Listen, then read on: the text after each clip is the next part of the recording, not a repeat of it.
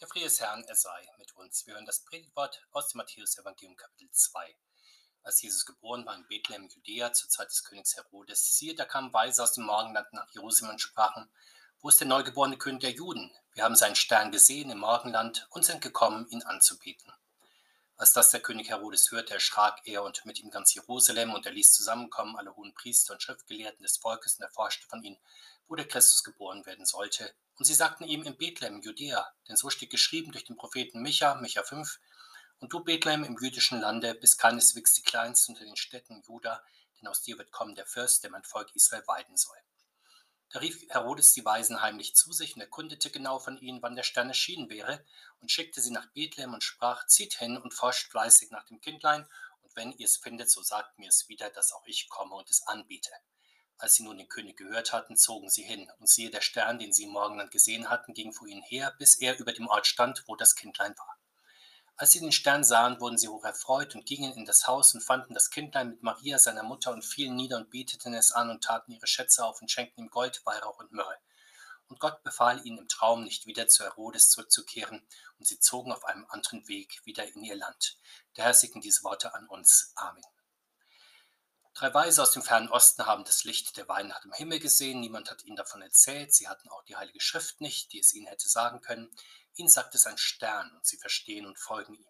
Sie sind die ersten Nichtjuden, die zum Glauben an den menschgewordenen Gott kommen. Die ersten Christen, man kann sie in den Fingern abzählen, von den Juden und Heiden, die damals lebten, stehen eine Handvoll um die Krippe und staunen über das Geheimnis der Menschwerdung Gottes. Wie ist das heute? Sicher, Weihnachten wird überall auf der Welt gefeiert, aber wie viele von den Milliarden Weihnachtsfeinden dieses Jahres hat wirklich anbetend an der Krippe des Herrn gestanden? Wer von denen, die Geschenke gekauft und das Fest wie alle Jahre gefeiert haben, hat nach dem Heiland der Welt auch gesucht. Und umgekehrt, wer von den Milliarden von Nichtchristen, vor allem im Nahen und Fernen Osten, die den Geburtstag des Herrn nicht gefeiert haben, war mit Sicherheit nicht auf der Suche nach dem Herrn der Welt. Wir wissen es nicht, denn das Geheimnis der Menschwerdung Gottes leuchtet immer wieder auf, ganz unterschiedliche und geheimnisvolle Weise unter den Menschen auf, auch unter den Glaubensfernen. Was hat damals die drei Weisen bewegt, dass sie den menschgewordenen Herrn gesucht und gefunden haben? Sie waren gebildete und vornehme Personen, allerdings sie gehörten zu der großen Zahl derer, die zunächst nicht zum Gottesvolk zählten. Heute sind das Milliarden von Menschen, die einzeln und zusammengenommen zwar sehr viel wissen von Geistern und Göttern, von Spiritualität und Ritualen, von Weisheit und Lebenskunst, aber nichts von Christus, nichts vom Gottessohn, der Mensch wird, nichts vom Heiland, der sich opfert zur Vergebung der Sünden. In dieser Hinsicht sind sie unwissend und ungläubig, ihnen fehlt der Heiland und Erlöser. Aus dieser unfasslich großen Masse von ungetauften und namenlosen Menschen treten also kurz nach der Geburt des Herrn diese drei Weisen hervor.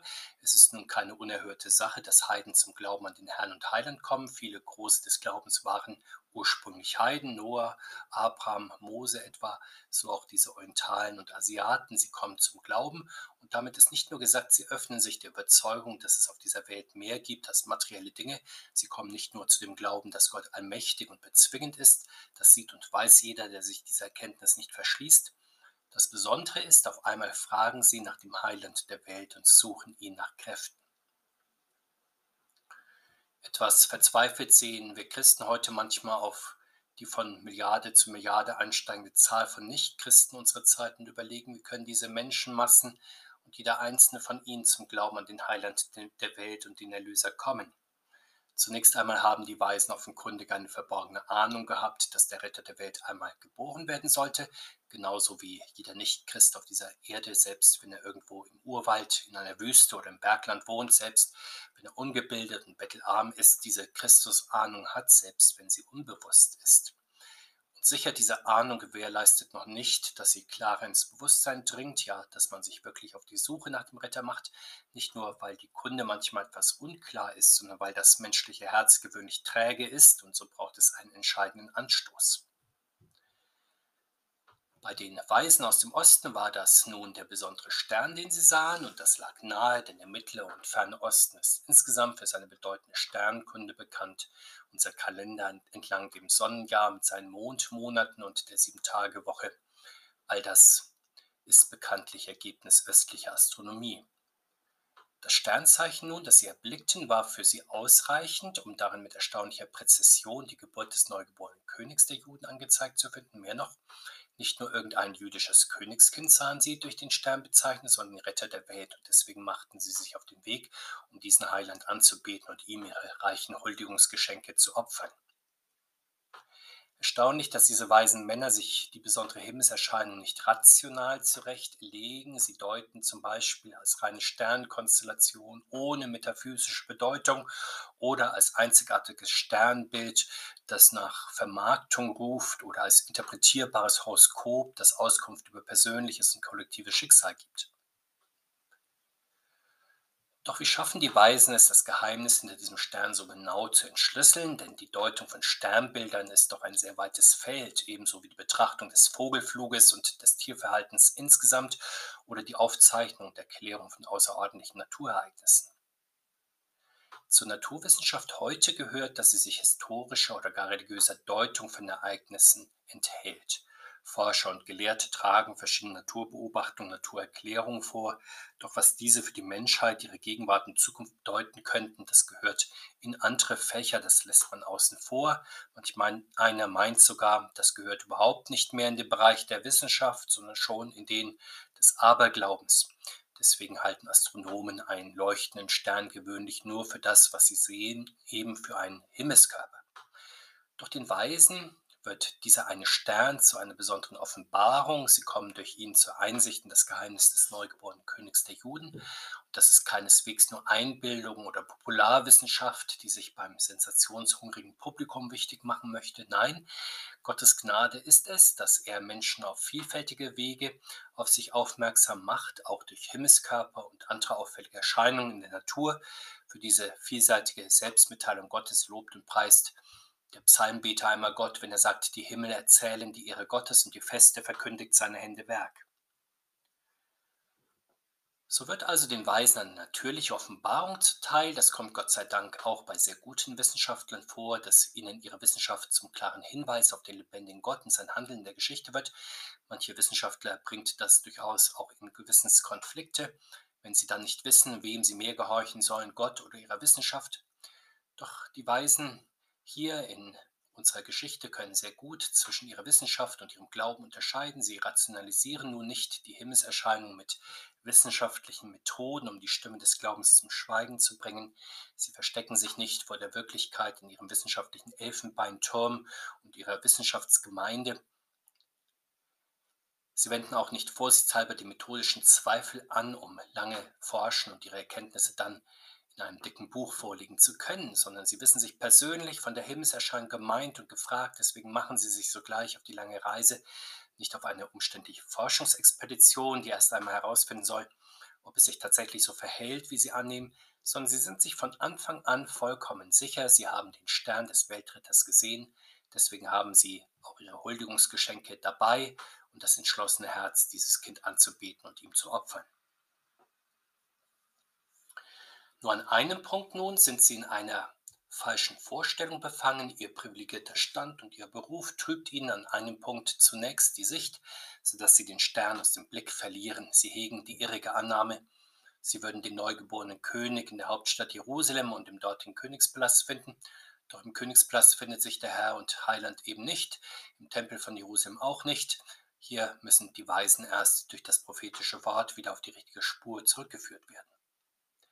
Doch überlegen wir noch einmal, wie kommen Sie von der Himmelserscheinung dann zum Glaubensverstehen? Wir wissen es nicht.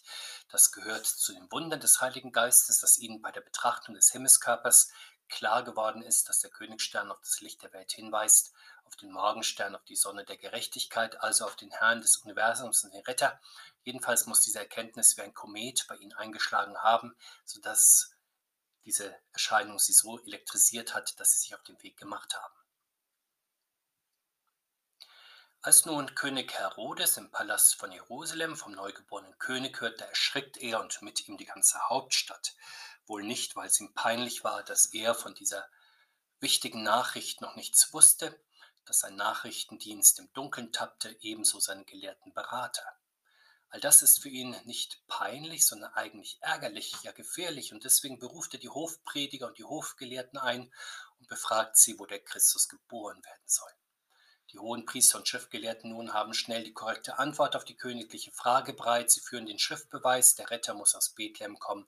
So sagt es klar der Prophet Micha voraus. Aber was nutzt die beste Bibelkunde, wenn sie reine Theorie bleibt? Die hohen Priester und Schriftgelehrten erkennen trotz ihrer Buchweisheit und ihrer politischen Klugheit den lebendigen und gegenwärtigen Herrn Jesus nicht. Als Hoftheologen singen sie das Lied ihres Brötchengebers. Wir sehen es daran, theoretisch wissen sie viel über den Retter, aber sie merken nicht, wenn er in ihrer Mitte ist. Sie machen sich auch nicht auf den Weg, ihn zu suchen und anzubeten, wenn sie auf seine Gegenwart hingewiesen werden. Damit zeigen sie, dass sie zwar in der Welt weise und mächtige und angesehene sind, aber die Weisheit Gottes nicht wirklich verstanden haben, und so macht Gott ihre Buchstaben und Weltweisheit zur Torheit. So bleiben am Ende die Weisen aus dem Osten in ihrer Suche nach dem Retter der Welt alleine. Jetzt, wo die Klugheit der hohen Priester und Schriftgelehrten versagte, war eine Weisheit gefragt, die von Gott unterwiesen ist. Die Sternkundigen sind wieder auf ihr Himmelszeichen angewiesen, auf das, was sie vom Heiland der Welt gehört und verstanden haben, auf ihr Bedürfnis nach dem Erlöser, der die Finsternis der Welt vertreibt, auf ihre Sehnsucht nach dem Retter, der Gebrochenes und Krankes heilt. Hätte die Sehnsucht nach dem Erlöser nicht so stark in den Weisen gebrannt, sie hätten wahrscheinlich ärgerlich die Hände über dem Kopf zusammengeschlagen und hätten diesem Land den Rücken gekehrt, diesem Land, das auf die Geburt des Retters zwar wartet, seit Jahrhunderten, Jahrtausenden wartet und auch die Umstände seines Kommens zu beschreiben weiß, aber ihn dann nicht erkennt, wenn er da ist, ja sich nicht einmal wirklich für ihn interessiert. Welche Lehre ziehen wir daraus für unser neues Glaubensjahr? Im neuen Jahr mögen wir auf unserem Glaubensweg nicht in der Hauptsache den ausgetretenen Pfaden, dem breiten Weg, dem Mainstream des Glaubens folgen. Wir mögen uns bei unserer Suche nach dem Herrn Jesus nicht vornehmlich an anderen orientieren, vor allem nicht vornehmlich an den großen Namen und Persönlichkeiten, am Hofstaat, an der gerade herrschenden Mehrheitsmeinung. Wir werden sonst enttäuscht werden. Die Hauptsache ist, dass wir die Ankunft Gottes in unserem Leben nicht verpassen und die Einladung in seine Gemeinschaft hören und annehmen machen wir uns also mit ihm und zu ihm so geduldig und beharrlich auf den Weg wie diese Weisen. Einfach ist das natürlich nicht, weder für die Weisen, noch wird es für uns einfach sein. Und Widerständen wird es auch bei uns nicht fehlen. Wir sehen es ja schon bei den Weisen, dass wo es um den Retter der Welt geht, das Intrigenspiel nicht ausbleiben kann. Selbst nicht in dem Land mit der größten Religionsfreiheit und der besten Förderung des religiösen Lebens. Denn es geht ja hier um die Frage, wer in dieser Welt eigentlich die Macht hat, wer die Wirklichkeit der Menschen bestimmt. Der König Herodes nun und sein Verwaltungsapparat versuchen, die Geburt des Herrn der Welt zu kontrollieren, dann zu unterdrücken. Geheimdienstliche Methoden werden gegen das Geheimnis, Geheimnis Gottes gestellt. Zunächst stellt der König sich freundlich, er versucht, die Weisen als Informanten für seine Zwecke einzuspannen, sie sollen das Kind suchen und ihn dann in Kenntnis setzen. Interessant, dass der König nicht daran zweifelt, dass der Retter geboren ist, so wie manche Weltkluge auch heute die Verheißung und die Geburt des Herrn nur für eine schöne Geschichte oder eine religiöse Fantasie halten. Hierzu gehörten damals die Hofprediger und die Hofprofessoren einschließlich der gesamten gut informierten Öffentlichkeit der Hauptstadt. Auch heute wird ja von vielen Kreisen der Religion immer wieder gänzlich in die Region des Gefühls oder der Idee verbannt, manchmal auch der Hypermoral. Aber Menschen mit Machtinstinkt spüren doch intuitiv und auch mit Erschrecken, wie stark und real der Glaube ist oder sein kann. Aber weil sie selbst keine Glaubens-, sondern Weltmenschen sind, setzen sie darauf, dass sich die Sache mit weltlichen Methoden beherrschen lässt, am besten heimlich und ohne großes Aufsehen, zur Not dann aber auch im grausamen Blutbad. Vielleicht staunen wir angesichts dieses Gotteswortes darüber, dass die gute Nachricht vom Erscheinen des Retters der Welt überhaupt durchgedrungen ist, dass sie überhaupt bekannt geworden ist, bei so viel prominentem Widerstand, bei so viel Nichtwissen und Unentschiedenheit auch bei Menschen, deren Aufgabe doch gewesen wäre, das erschienene Licht aller Welt bekannt zu machen und anzubeten, sie und andere schließen die gute Nachricht gleichsam in Folgenlosigkeit ein oder verfolgen dann die, die beherzt auf Glaubenssuche sind. Aber dennoch behauptet sich die gute Nachricht vom Erscheinen des Retters der Welt, sie dringt trotz allem durch, sozusagen vorbei an allen, die ängstlich auf Horch und Guck gestellt haben, vorbei auch an allen, die nur Zuschauer oder Informierte oder Informanten sein wollen. Durch das prophetische Wort neu ausgerichtet sehen die Weisen dann ihren Leitstern wieder. Sie folgen ihm bis zum neugeborenen König. Mit bewegenden Worten berichtet die Heilige Schrift, wie die Weisen tief berührt sind von dem, was sie schauen dürfen. Daher werfen sie sich vor dem Weltretter zu Boden, beten den Herrn an, schenken ihm kostbare und zugleich prophetische Gaben. Erstaunlicherweise lesen wir nichts von Glaubenszweifeln, die die Weisen befallen hätten. Nun, da sie in einem Stall stehen, das zeichnet sie wahrlich aus. Wir wissen, wie viele kluge Menschen heute an der Krippe von Zweifeln befallen werden, ob ein armes Kind in einem Stall in irgendeinem abgelegenen Ort der Retter der Welt sein könne. Keiner der eigenartigen Umstände kann den Weisen ihre Freude nehmen, weder der ärmliche Stall noch die kleine Gottesdienstgemeinde um das Christuskind. Sie haben ihren Erlöser gefunden, das ist alles, was für sie zählt. Als sie das Jesuskind sehen und den geheimnisvollen Reichtum Christi, da werfen sie sich vor ihm schlicht und fromm in Anbetung nieder und opfern ihm von ihrem Reichtum, legen ihm Gold, Weihrauch und Myrrhe zu Füßen. Ihre Opfergaben sind mit großem Bedacht gewählt. Es sind die passenden Gaben für den der König, Priester und Prophet seines Volkes ist, aber nicht nur seines Volkes, sondern der ganzen Menschheit.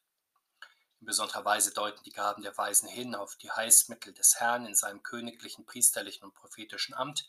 Das Gold ist das Wort Gottes, mit dem der Herr uns täglich beschenkt und von dem wir als unserem geistlichen Brot uns täglich ernähren.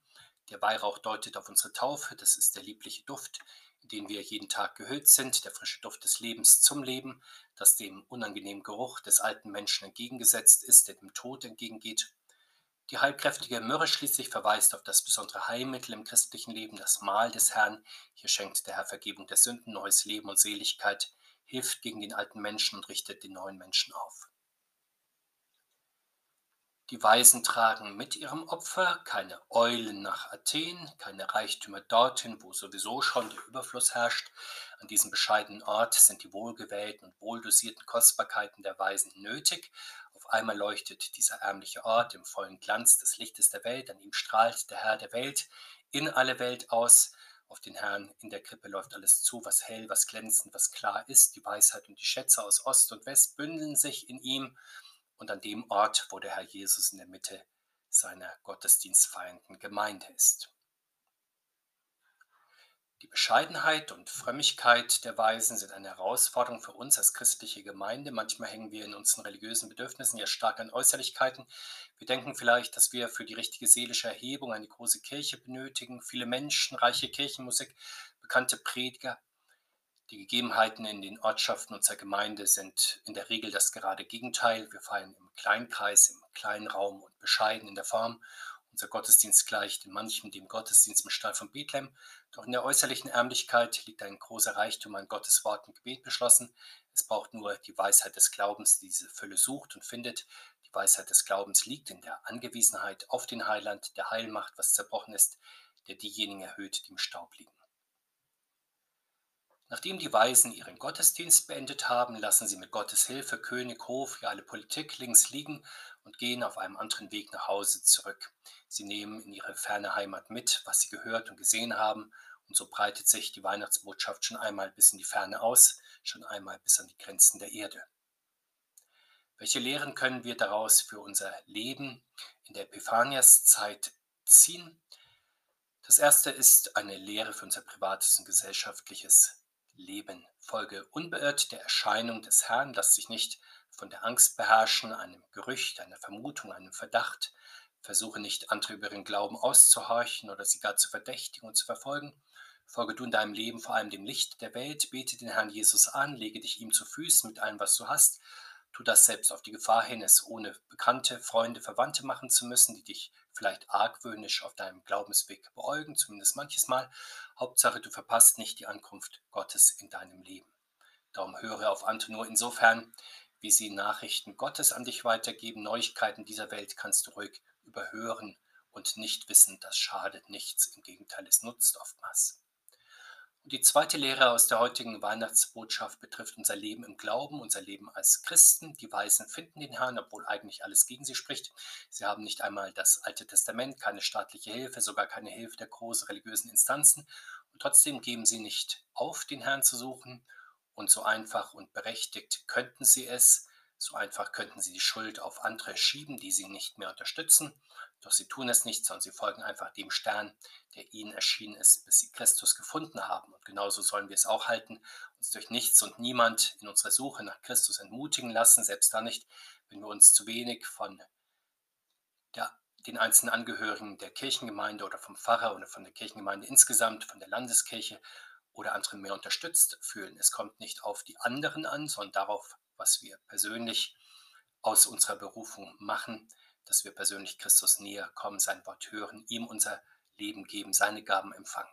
Machen wir uns also auf die Glaubensreise. Der Weg zu Christus ist lang, er dauert das ganze Jahr und er beginnt dann wieder von vorne. Viele Tage wird die Sonne im Osten auf und im Westen untergehen, die Erde sich in einer langen Reise um die Sonne bewegen und wir mit ihr auf unserem Weg scheine, leite und erfülle uns Jesus Christus, der Herr. Amen. Der Friede Gottes, der höher ist als unser Verstehen, der bewahre uns in Jesus Christus, unserem Herrn. Amen.